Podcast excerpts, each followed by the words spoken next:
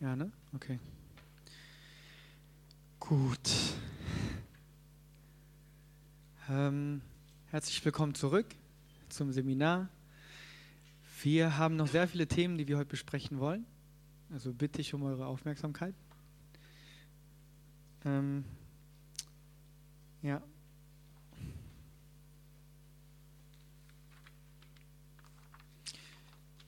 Das ist nicht wenig, aber wir schaffen das. Gut. Äh, wenn jemand ein Zeugnis hat, entweder weil die Person selbst für jemanden gebetet hat oder Selbstheilung erlebt hat, könnt ihr jederzeit zu mir kommen in der Pause. Wenn es so dringend ist, dass es nicht warten kann, könnt ihr auch jetzt zu mir kommen, also während ich rede, ja, und dann könnt ihr das gerne mit uns teilen. Wir haben gestern beim Straßeneinsatz, aber auch nach dem Straßeneinsatz, beim zweiten Straßeneinsatz viel erlebt. Und äh, wenn ihr auch kurz, weil wir nicht so viel Zeit haben, teilen möchtet, wenn, wenn ihr irgendwas Besonderes erlebt habt, könnt ihr das gerne tun. Wir sind auf Seite 94 und wir wollen schauen, was es bedeutet, äh, was Milch und feste Spe was es mit Milch und feste Speise so auf sich hat, was das überhaupt ist. Ja? Hierzu werden wir wieder lesen. Wir sind auf Seite 94.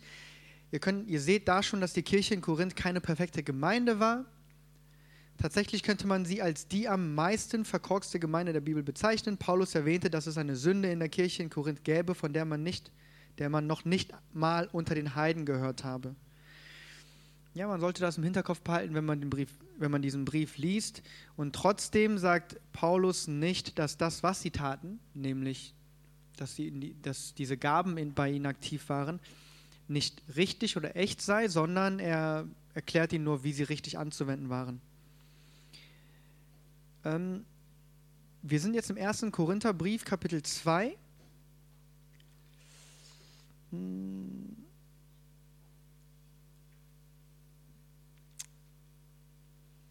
Wir lesen mal ab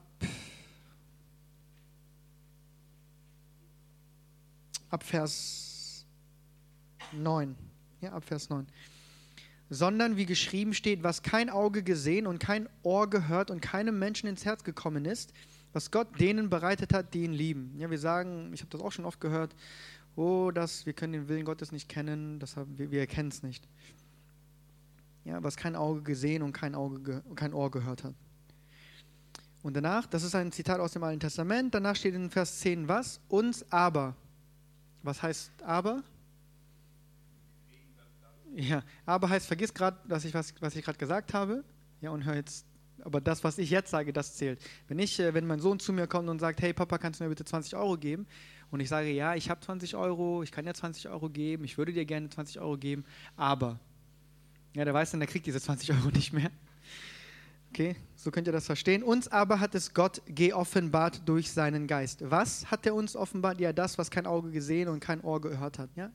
Diese Dinge werden uns durch den Geist Gottes offenbart. Ich lese weiter. Denn wer von den Menschen kennt die Gedanken des Menschen als nur der Geist des Menschen, die, der in ihm ist?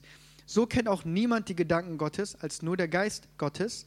Wir aber haben nicht den Geist der Welt empfangen, sondern den Geist, der aus Gott ist, so dass wir wissen können, was uns von Gott geschenkt ist. Ja, durch den Geist Gottes wissen wir, was uns von Gott geschenkt ist.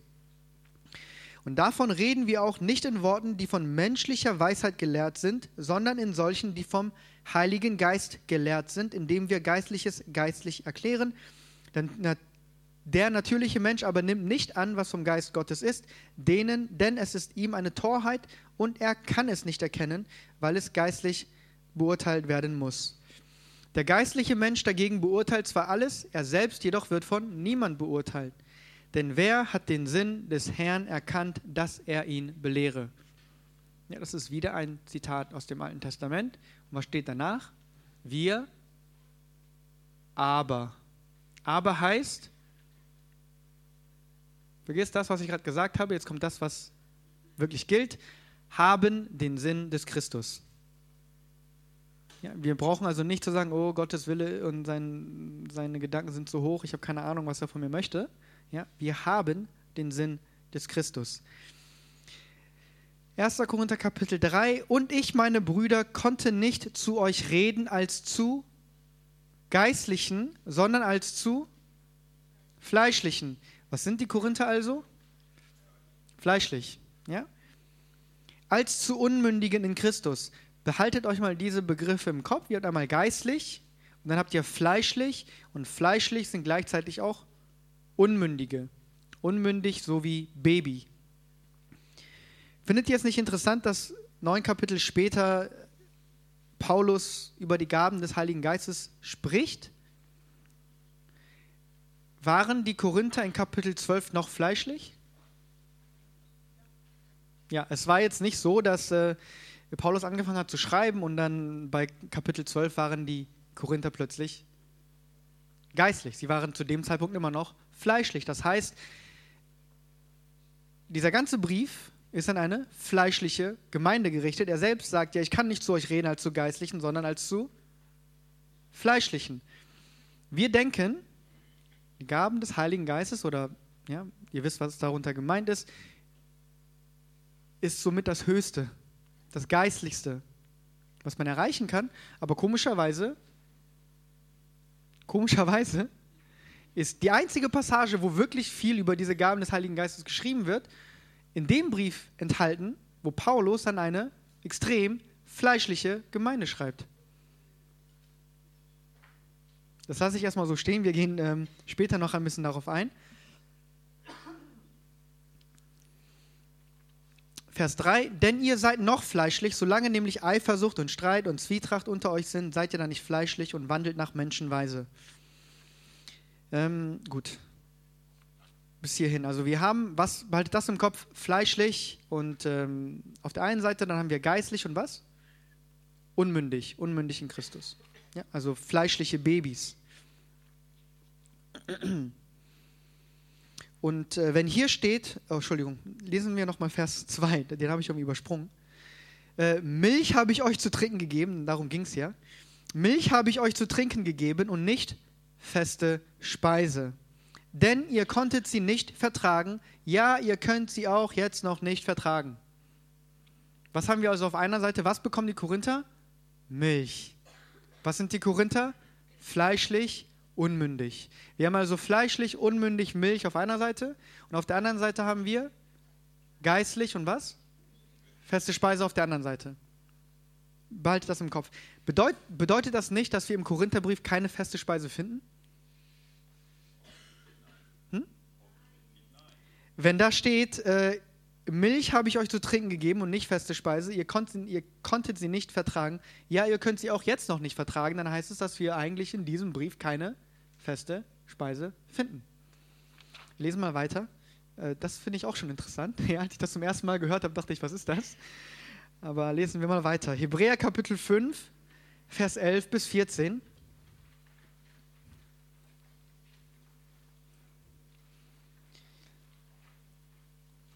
Über ihn haben, seid ihr da? Ja, das ist auf Seite 96. Über ihn haben wir viel zu sagen, und zwar Dinge, die schwer zu erklären sind, weil ihr träge geworden seid im Hören. Denn obgleich ihr der Zeit nach Lehrer sein solltet, habt ihr es wieder nötig, dass man euch lehrt, was die Anfangsgründe der Aussprüche Gottes sind. Und ihr seid solche geworden, die Milch nötig haben und nicht feste Speise. Wer nämlich noch Milch genießt, der ist unerfahren im Wort der Gerechtigkeit, denn er ist ein Unmündiger. Die, ja, was haben wir also auf einer Seite? Milch und unmündig. Und warum nennt er diese unmündig? Weil sie eigentlich, ne, an wen der Brief auch gerichtet ist, diese Personen, die Christen, sollten, hätten eigentlich schon Lehrer sein sollen, aber waren es zu dem Zeitpunkt nicht.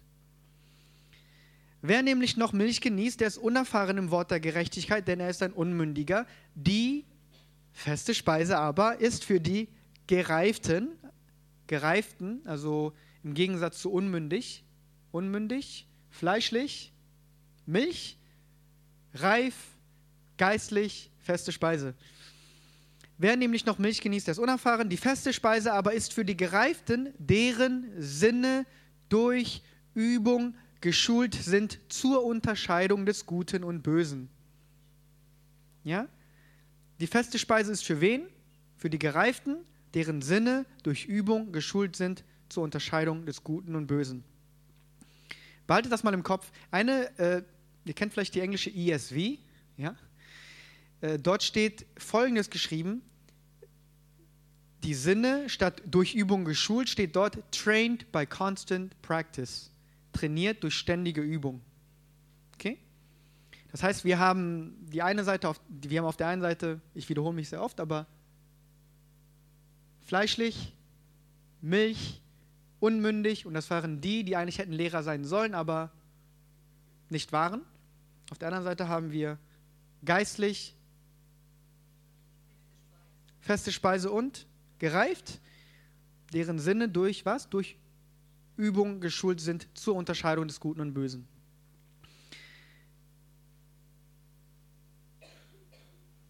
Okay, Hebräer Kapitel 6, Vers 1 bis 2. Darum wollen wir die Anfangsgründe des Wortes von Christus lassen und zur vollen Reife übergehen, wobei wir nicht nochmal den Grund legen mit der Buße von toten Werken und dem Glauben an Gott. Ähm, das hat jetzt mit dem, was wir gerade gesagt haben, nicht konkret was zu tun, aber ähm, das müssen wir uns mal wirklich reinziehen. Ja? Paulus sagt hier, okay, der Schreiber von Hebräer, wenn wir keine Debatte vom Zaum heißt, äh, der Schreiber von Hebräer sagt hier, wir wollen die Anfangsgründe des Wortes von Christus lassen und zur vollen Reife übergehen. Das heißt, wir wollen diese Basics jetzt irgendwann verlassen und zur Reife übergehen. Und welchen Grund wollen wir nicht legen?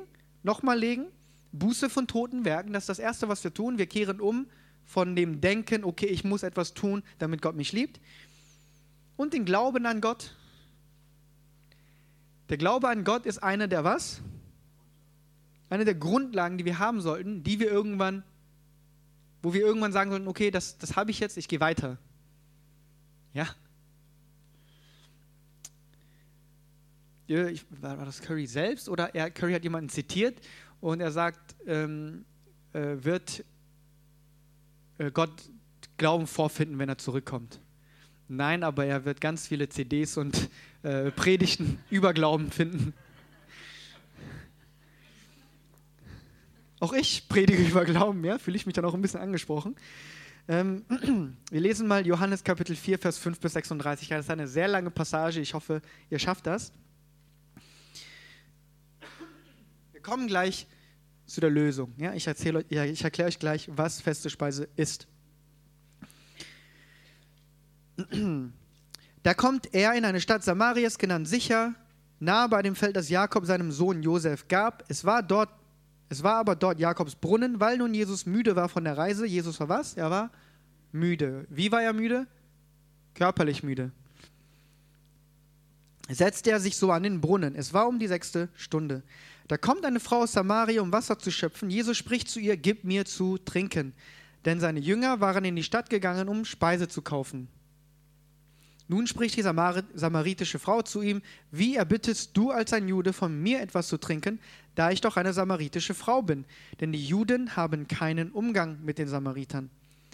Jesus antwortete und sprach zu ihr, wenn du die Gabe Gottes erkennen würdest, und wer der ist, der zu dir spricht, gib mir zu trinken, so würdest du ihn bitten, und er gäbe dir lebendiges Wasser. Die Frau spricht zu ihm, Herr, du hast ja keinen Eimer und der Brunnen ist tief, woher hast du denn das lebendige Wasser?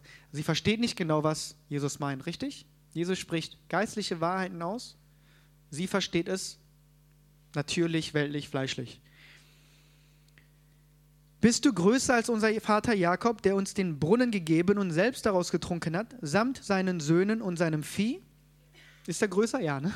Also ziemlich der Einzige, der hätte sagen können, ja, ja, ich bin es.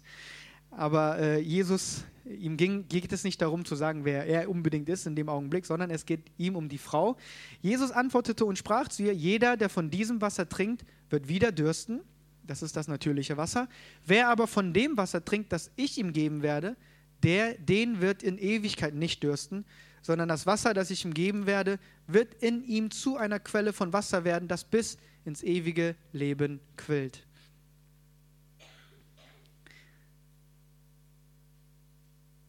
Die Frau spricht zu ihm, Herr, gib mir dieses Wasser, damit ich nicht dürste und nicht hierher kommen muss, um zu schöpfen. Sie versteht es immer noch nicht. Ja, sie denkt immer noch natürlich fleischlich.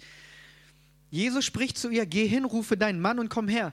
Äh, eine sehr ungewöhnliche Antwort auf das, was die Frau sagt. Jesus ne, lebt im Geiste, also er geht geistlich an die Sache ran. Ja? Und die Frau antwortet stets natürlich. Die Frau antwortete, und sprach, ich habe keinen Mann. Jesus spricht zu ihr, du hast recht gesagt, ich habe keinen Mann, denn fünf Männer hast du gehabt und der, den du jetzt hast, ist nicht dein Mann. Da hast du die Wahrheit gesprochen. Was sagt er ihr also? Du bist, du lebst im Ehebruch. Ja? Ist nicht nett im Grunde genommen, was Jesus über sie ähm, gesagt hat. Ist aber wahr. Die Frau spricht zu ihm, Herr, ich sehe, dass du ein Prophet bist. Ist jetzt kein Wunder, dass sie sagt, Herr, ich sehe, dass du ein Prophet bist. Schließlich hat er ihr sagen können, was in ihrem Leben gerade passiert. Es ist interessant, was die Frau darauf antwortet. Unsere Väter haben auf diesem Berg angebetet und ihr sagt, in Jerusalem sei der Ort, wo man anbeten soll. Sie versucht, das Thema auf eine, Theolog auf eine theologische Diskussion hinzulenken. Es geht nicht mehr um sie, ja, obwohl er gerade etwas über sie gesagt hat, was natürlich sehr wichtig ist, aber sie versucht, das Thema auf ein religiöses, theologisches Thema zu lenken. Jesus spricht zu ihr, Frau, glaube mir, es kommt die Stunde, wo ihr weder auf diesem Berg noch in Jerusalem den Vater anbeten werdet. Und ihr, ihr betet an, was ihr nicht kennt, wir beten an, was wir kennen, denn das Heil kommt aus den Juden. Aber die Stunde kommt und ist schon da, wo die wahren Anbeter den Vater im Geist und in der Wahrheit anbeten werden, denn der Vater sucht solche Anbeter. Gott ist Geist und die ihn anbeten, müssen ihn im Geist und in der Wahrheit anbeten. Die Frau spricht zu ihm, ich weiß, dass der Messias kommt, welcher Christus genannt wird. Wenn dieser kommt, wird er uns alles verkündigen. Jesus spricht zu ihr, ich bin's, der mit dir redet. Hat Jesus nicht oft gemacht, aber er offenbart sich dieser Frau hier. Nachdem er lange gesagt hat, ja, ich, äh, wenn du Wasser, wenn du niemals dürsten möchtest, dann kommst du zu mir und äh, er prophezeit auch noch. Und irgendwann sagt er dann, ich bin's. Ich bin's. Unterdessen kamen seine Jünger und verwunderten sich, dass er mit einer Frau redete, doch sagte keiner, was willst du oder was redest du mit ihr? Nun ließ die Frau ihren Wasserkrug stehen und lief in die Stadt und sprach zu den Leuten, kommt, seht einen Menschen, der mir alles gesagt hat, was ich getan habe, ob dieser nicht der Christus ist. Es ist interessant, dass sie trotzdem nicht davon erzählt, was er gesagt hat. Das lässt sie außen vor. Da gingen sie aus der Stadt hinaus und kamen zu ihm. Inzwischen aber baten ihn die Jünger und sprachen, Rabbi ist. Warum sagen sie, Rabbi ist? Ja, er war vorher was? Müde. Dann sind sie extra gegangen, um was zu holen. Jetzt kommen sie zurückgekommen, sehen, wie er die ganze Zeit mit dieser Frau redet und sagen, hey, jetzt ist. Er aber sprach zu ihnen, ich habe eine Speise zu essen, die ihr nicht kennt. Auch hier sehen wir wieder, die einen denken fleischlich, menschlich, natürlich. Und Jesus spricht die ganze Zeit geistliche Wahrheiten aus. Da sprachen die Jünger zueinander, hat ihm denn jemand zu essen gebracht? Ich verstehe es immer noch nicht. Jesus war sehr geduldig. Ähm, Jesus spricht zu ihnen, meine Speise ist die, dass ich den Willen dessen tue, der mich gesandt hat und sein Werk vollbringe. Das ist die Definition von fester Speise. Auf Englisch kann man das auch als Meat übersetzen.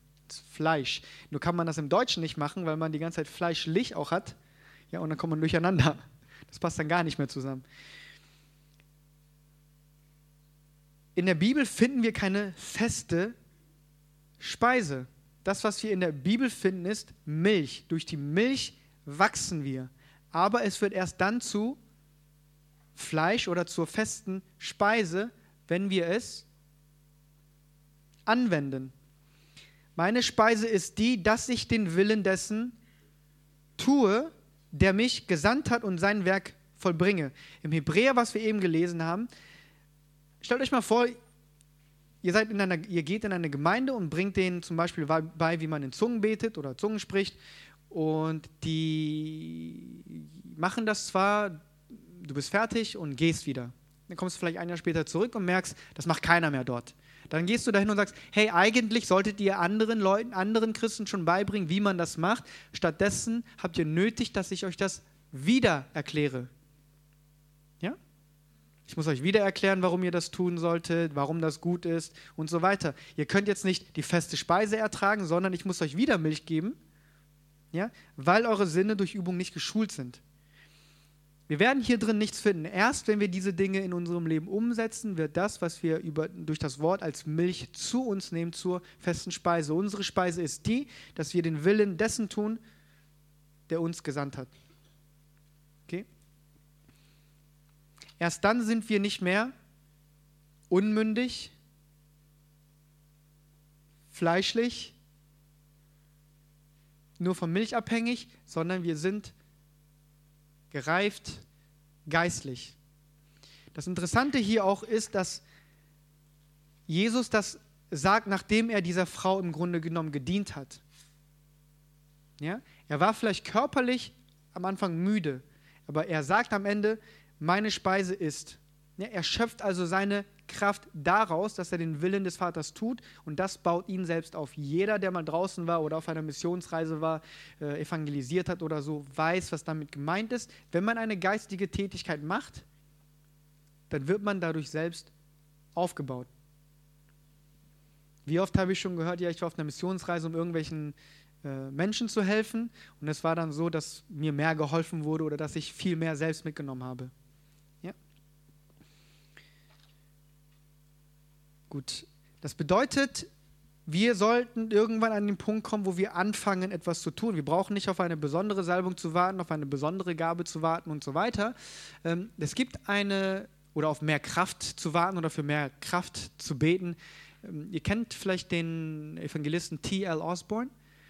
Es gibt eine Geschichte von ihm, wo er auf so einer Pastorenkonferenz war und die Pastoren halt für mehr Kraft gebetet haben.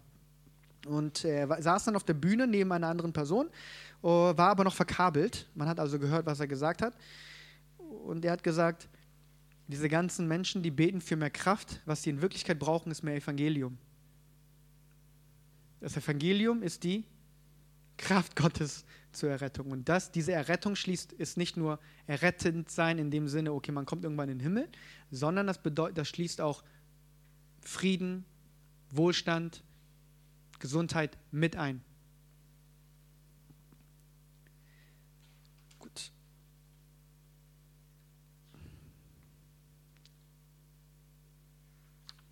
Eine Frage bis hierhin?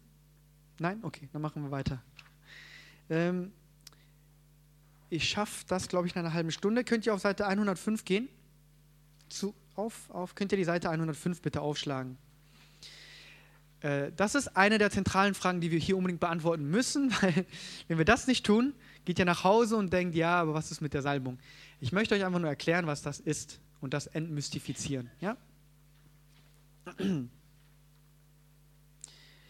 schauen wir uns mal im Alten, die Bibelverse im Alten Testament an und schauen wir mal, was damit so gemeint war.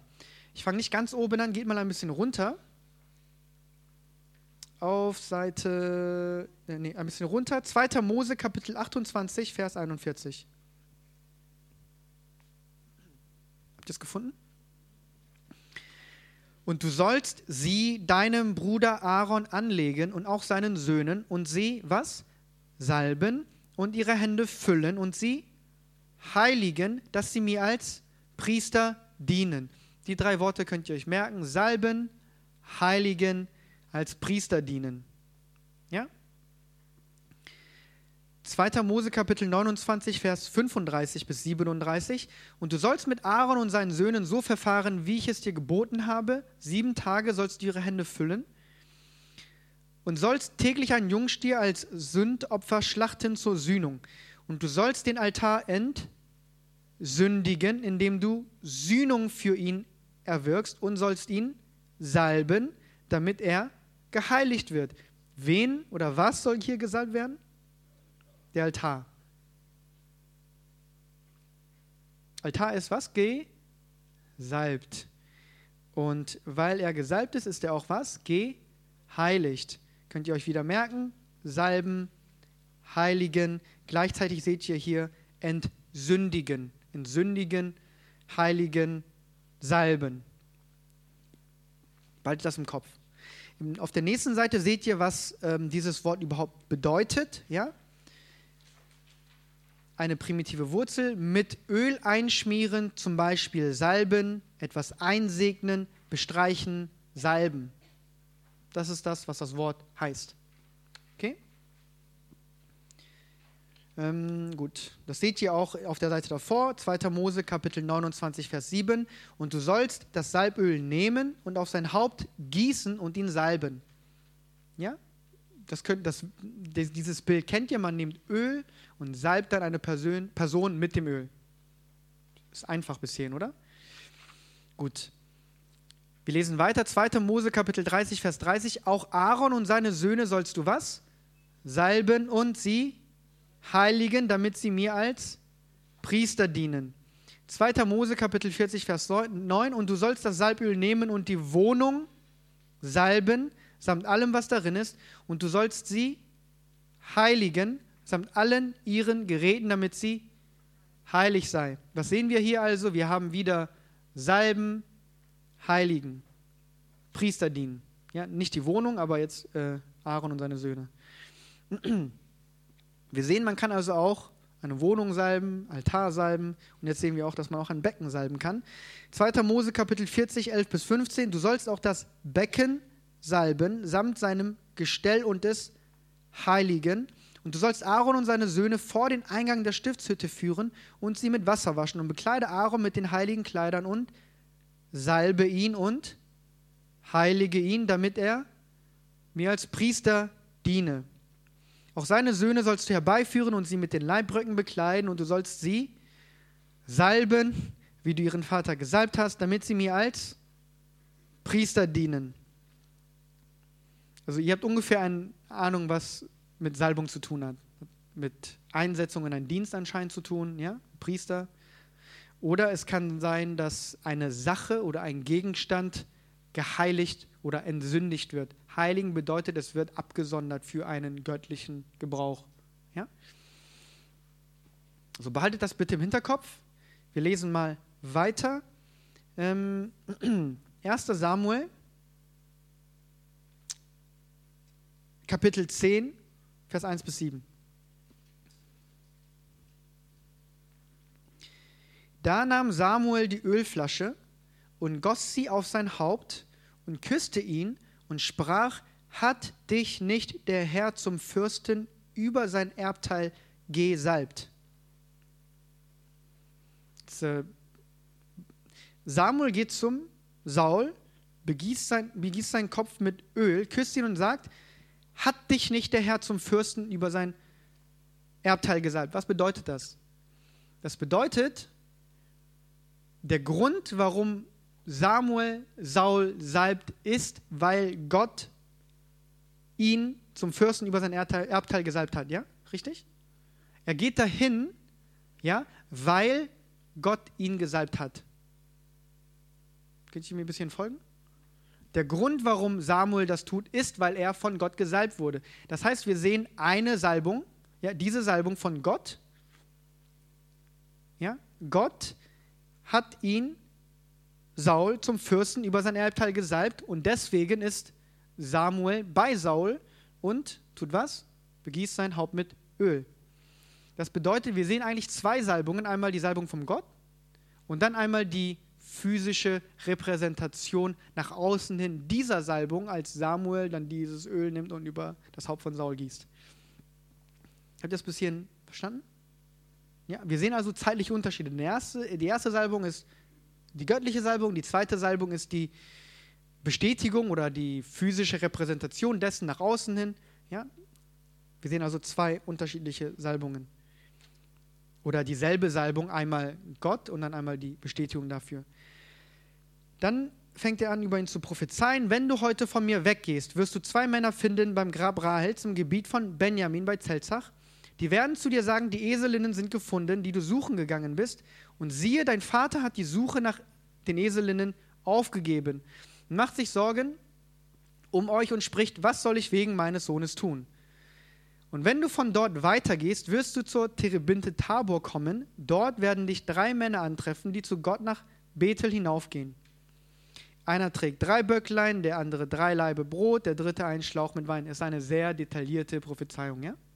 Sehr detailliert. Und sie werden dich mit dem Friedensgruß begrüßen und dir zwei Brote geben, die sollst du aus ihrer Hand annehmen. Danach wirst du auf den Hügel Gottes kommen, wo der Posten der Philister steht. Sobald du aber dort in die Stadt kommst, wird dir eine Schar Propheten begegnen. Der Prophet prophezeit, dass Saul wiederum Propheten sehen wird. Die von der Höhe herabkommen und vor ihnen her Psalter und Handpauken und Flöten und Harfen und sie werden Weissagen. Ja? Der Prophet prophezeit über Saul, dass er Propheten treffen wird, die wiederum prophezeien. Da wird der Geist des Herrn über dich kommen. Stopp. Das heißt, Gott hat ihn gesalbt zum Fürsten über sein Erbteil, Saul. Dann geht Samuel hin, salbt ihn nochmal und dann passiert all das. All das, was dazwischen ist. Ja? Also es gibt einen zeitlichen Unterschied zwischen dem, was zwischen der Salbung und dem, was jetzt passiert. Was passiert dann? Da wird der Geist des Herrn über dich kommen. Das ist nicht ein bisschen komisch? Denken wir nicht, oh, äh, wenn der Geist des Herrn über mich kommt, dann bin ich gesalbt? Die Tatsache, dass der Geist des Herrn über mich kommt, ist die Salbung. Aber hier sehen wir, dass er bereits gesalbt war und dann nach, nach all dem, nach der Erfüllung all dieser Prophezeiung, dann erst der Geist des Herrn über ihn kommt. Können ihr ein bisschen folgen? Okay, gut. Behaltet das einfach im Hinterkopf, ja? Ich äh, werde am, am Ende dann alles zusammenfassen. 1. Samuel Kapitel. Oh nee, nee, das, das machen wir später. Geh mal runter zu Richter Kapitel 16. Richter Kapitel 16. Simon und die Hure in Gaza. Ja, seid ihr da? Okay. Simon sage ich schon, Simson. Und Simson ging nach Gaza und er sah dort eine Hure und ging zu ihr ein. Er ging nicht rein, um zu evangelisieren. Ja? Da wurde den Gazitern gesagt, Simson ist hierher gekommen und sie umstellten ihn und lauerten die ganze Nacht auf ihn im Stadttor. Sie verhielten sich die ganze Nacht ruhig und sprachen, am Morgen, wenn es hell wird, wollen wir ihn erschlagen. Und Simson lag bis Mitternacht, um Mitternacht aber stand er auf und ergriff, und er ergriff beide Flügel des Stadttores, samt den beiden Pfosten, und riss sie mitsamt den Riegeln heraus, und er legte sie auf seinen Schultern und trug sie hinauf auf den Gipfel des Berges, der vor Hebron liegt. Ich habe eine Frage. Hat Simson gesündigt, ja oder nein? Würden wir so unter so heiligen Christen äh, sagen, oh, das ist eines der schlimmeren Sachen, die man machen kann? Ja, oder? Würden wir sagen. Ähm, Direkt nachdem er das macht und dann aufsteht und dann äh,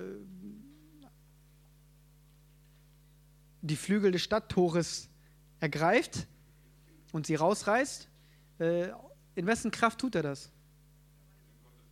In Gottes Kraft. Aber hat er nicht gerade gesündigt? Ja, oder? Er hat gesündigt. Trotzdem war die Kraft in Simson aktiv. Gottes Kraft. Okay? Behalte das einfach nur im Kopf. Ja? Das ist keine Ermutigung zur Sünde. Danach aber gewann er eine Frau lieb am Bach Surek, die hieß Delila, Delilah. Da kamen die Fürsten der Philister hinauf und sprachen zu ihr, überrede ihn und sie, worin seine große Kraft besteht und wodurch wir ihn überwinden können, damit wir ihn binden und bezwingen. So wollen wir dir jeder 1100 Silberlinge geben. Anscheinend wussten sie nicht, worin seine Kraft besteht. Also wir stellen uns immer vor, er wäre sehr groß und muskelbepackt. Ähm, das ist auch meistens in den Kinderbibeln so. Kann auch ein ganz kleiner, schmächtiger Mann gewesen sein. Ja? Da wird man sich doch erst recht fragen, woher hat er diese Kraft? Da sprach Delilah, ich sag mal einfach Delilah, zu Simson, verrate mir doch, worin deine große Kraft besteht und womit man dich binden kann, um dich zu bezwingen. Sie ist jetzt nicht gerade subtil, sie sagt, sag mir das, und sagt auch noch, warum sie das wissen möchte. Simson aber sprach zu ihr, wenn man mich mit sieben frischen Sehnen binden würde, die noch nicht vertrocknet sind, so würde ich schwach und wie jeder andere Mensch.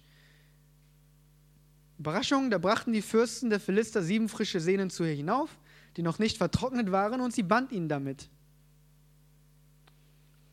Man lauerte aber auf ihn bei ihr in der Kammer. Ich weiß nicht, ob die sich jetzt in den Gardinen versteckt haben, aber man lauerte anscheinend auf ihn bei ihr in der Kammer.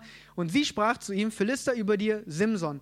Er aber zerriss die Sehnen, wie man Flachsfaden zerreißt, wenn er Feuer gerochen hat. So wurde nicht offenbar, worin seine Kraft lag.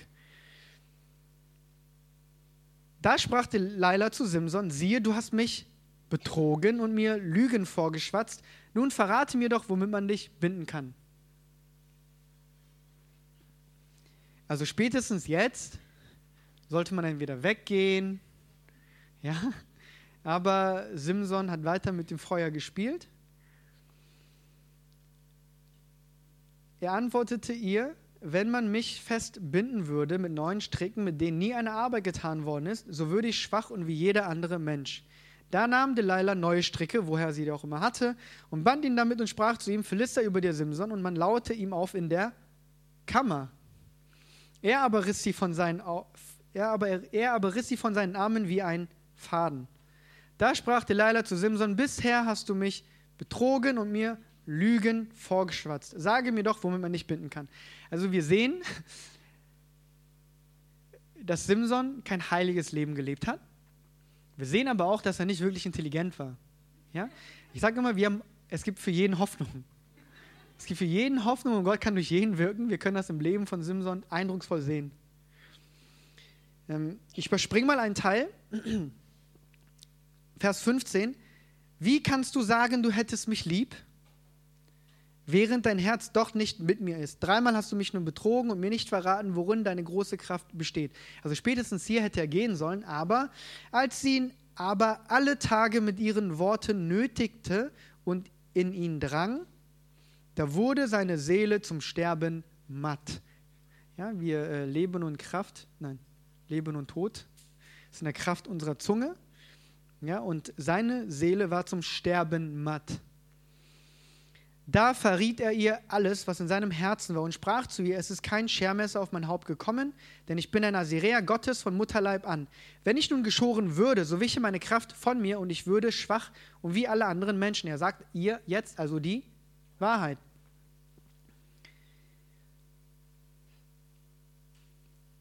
Als nun Delilah sah, dass er ihr sein ganzes Herz geoffenbart hatte, sandte sie hin und ließ die Fürsten der Philister rufen und ihnen sagen, kommt noch einmal herauf, denn er hat mir sein ganzes Herz geoffenbart. Da kamen die Fürsten der Philister wieder zu ihr hinauf mit dem Geld in ihrer Hand. Und sie ließ ihn auf ihrem Schoß einschlafen. Könntet ihr in der Situation schlafen? Ich weiß es nicht und äh, rief einen Mann, der schor ihm die sieben Haarflechten seines Hauptes ab. Und sie begann ihn zu bezwingen und seine Kraft wich von ihm. Ja, seine Kraft wich von Simson, aber erst als die Haare ab waren. Da sprach sie zu ihm, Philister über dir, Simson. Als er nun von seinem Schlaf erwachte, dachte er, ich komme davon wie immer und brauche mich nur freizuschütteln was auch immer das heißt. Ich komme davon, äh, er wusste aber nicht, dass der Herr von ihm gewichen war. Stopp. Kennt ihr alte Evangelisations- oder Heilungsveranstaltungen, wo gesagt wird, oh, ich glaube, die Salbung ist da, oh, die Salbung ist nicht da, oh, ich kann jetzt für jemanden beten, oh, jetzt nicht? Ich weiß nicht, ob ihr das gesehen habt oder nicht. Okay. Wenn nicht, ist besser so. Ähm, also die Sachen, die da passiert sind, sind großartig, ja. Aber das an sich, so hat Jesus, das hat Jesus nie gesagt, oh, jetzt kann ich für dich beten, oh, die Salbung ist weg, jetzt mache ich nichts mehr. Hat Jesus nicht gemacht. Aber das Interessante hier ist, dass Simson nicht wusste, dass die Kraft von ihm gewichen war. Es kann also kein Gefühl gewesen sein. Oder?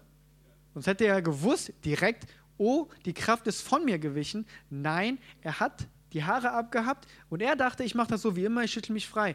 Ähm, wir können uns das vielleicht so vorstellen wie Wrestler, die vor dem Kampf Ihr kennt ja das vielleicht, ähm, die dann einen Tanz aufführen oder meinetwegen sich auf die Brust schlagen oder äh, ihr wisst, was ich meine, ja? Die, man, man, man rüttelt, schüttelt, man schüttelt sich frei. Das neutestamentliche Äquivalent dafür wäre wohl sicherlich in Zungen zu beten und sich aufzubauen, okay?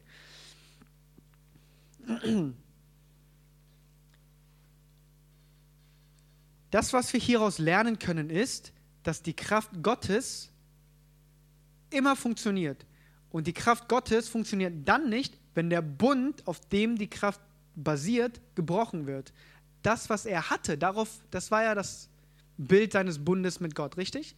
Und sobald dieser Bund gebrochen war, hat die Kraft nicht mehr funktioniert. Unser Bund ist intakt. Wir brauchen also keine Angst zu haben, dass, was weiß ich, uns, dass die Kraft von uns weicht plötzlich.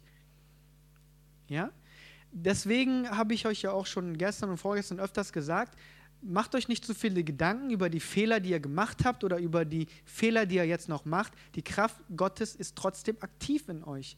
Bedeutet nicht, dass man ewig so lang so leben soll, denn Sünde bringt auch Konsequenzen mit sich. Aber lasst euch nicht aufhalten. Wir sehen, dass Simson was? Er hat sein Augen verloren, äh, Augenlicht verloren, seine Augen verloren. Ja. Ähm, und musste mit den Konsequenzen seiner Tat leben. Richtig? Ja? Aber später kann man sehen, als seine Haare wieder gewachsen sind, dass diese Kraft aktiv war in seinem Leben. Aber sein Augenlicht hat er nicht wiederbekommen. Gut. Ähm, behaltet das alles bitte im Kopf. Ja? Wir reden noch immer über die Salbung und was das ist.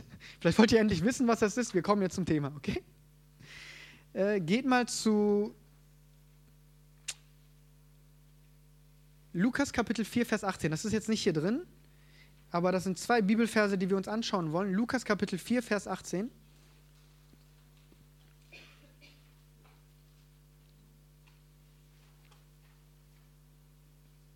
Okay, äh, das ist dort, wo Jesus äh, aus, der, aus dem Jesaja-Buch vorliest und er, sagt, er liest vor und da steht folgendes geschrieben: Der Geist des Herrn ist auf mir, weil er mich gesalbt hat. Was kommt zuerst, die Salbung oder der Geist auf ihm? Wenn ich sage, ich habe keinen Hunger, weil ich schon zu viel gegessen habe, was kommt zuerst, das Essen oder der Hunger? Oder das kein Hunger haben? Das Essen. Wenn ich sage, die Salbung ist auf mir, nein, nein, nicht die Salbung, der Geist ist auf mir, weil er mich gesalbt hat, dann muss das, weil er mich gesalbt hat, zuerst kommen. Ist das verständlich? Ja, wenn ich sage, ich habe keinen Hunger, weil ich gegessen habe, dann kam das Essen zuerst. Diese, diese Abfolge haben wir eben auch bei Samuel und bei Saul gesehen. Er wurde gesalbt und dann, nachdem all das passiert ist, wo der Prophet prophezeit, dass ein anderer Prophet, dass er Propheten trifft und diese Propheten wieder weissagen, dann kam der Geist des Herrn auf ihn. Ja? Äh, das steht im Jesaja Kapitel 61 auch. Ja, dort steht, da steht dasselbe so im Grunde genommen. Der Geist, des Gottes, der Geist Gottes des Herrn ist auf mir, weil der Herr mich gesalbt hat. Wir sehen also, die Salbung kommt zuerst, danach kommt der Geist des Herrn auf Jesus.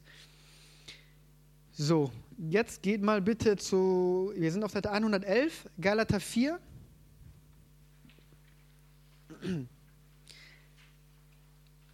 Vers 6, wir sind gleich da, ja? Wir sind gleich da. Weil ihr nun Söhne seid, hat Gott den Geist seines Sohnes in eure Herzen gesandt. Wir haben jetzt gerade gelernt, was dieses Weil bedeutet. Das Weil kommt anscheinend zuerst. Und wenn hier steht, weil ihr nun Söhne seid, hat Gott den Geist seines Sohnes in eure Herzen gesandt. Was kommt dann zuerst? Die Sohnschaft oder der Geist Gottes in unseren Herzen? Die Sohnschaft, ne? Und weil wir Söhne sind, hat Gott den Geist seines Sohnes in eure Herzen gesandt.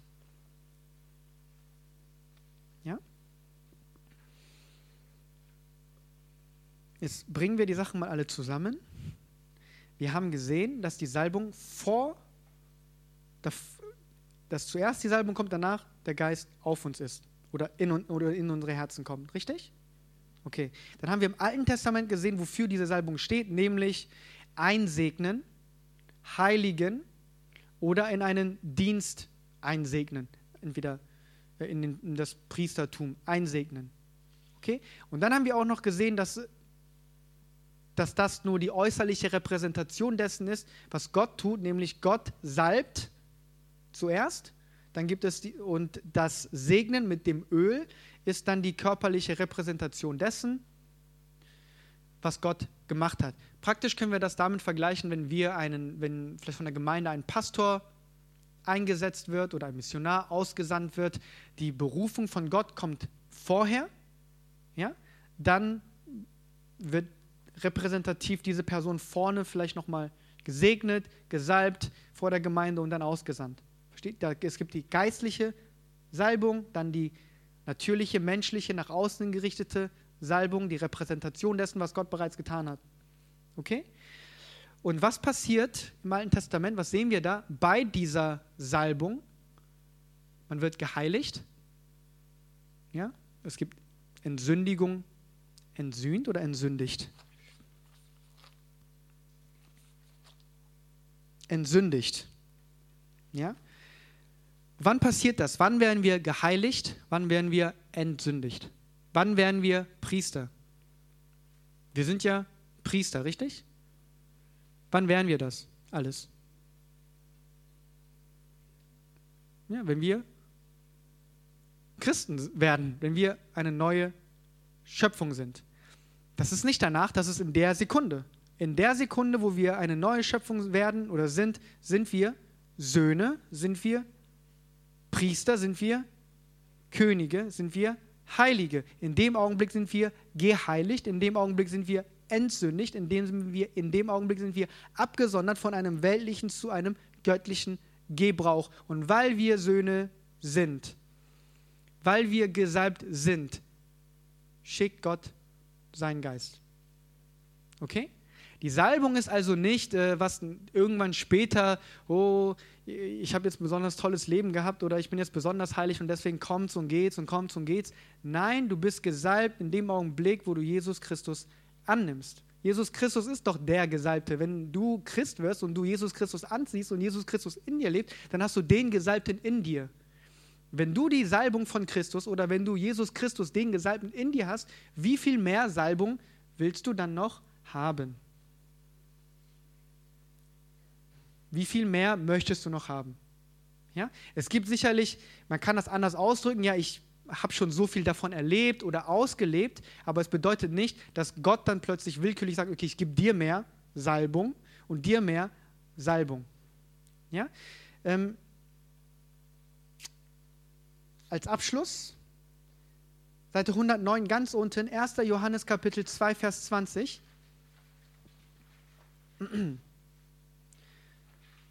Und ihr habt die Salbung von dem Heiligen und wisst alles.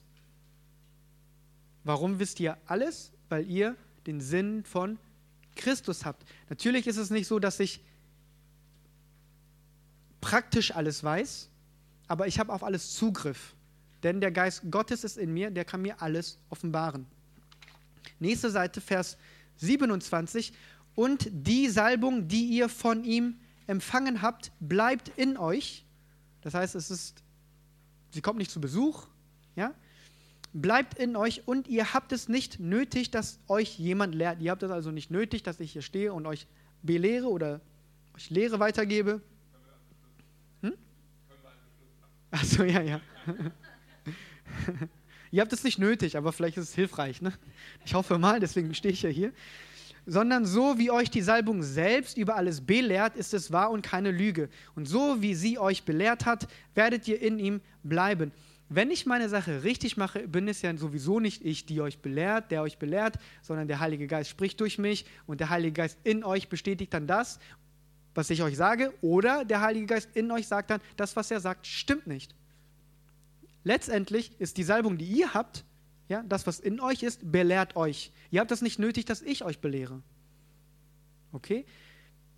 Gut, natürlich, aber wir haben, haben wir gestern auch oder vorgestern gesagt, Apostel, Lehrer, Hirten und so im Leib Christi, um schneller und effektiver zugerüstet werden zu können.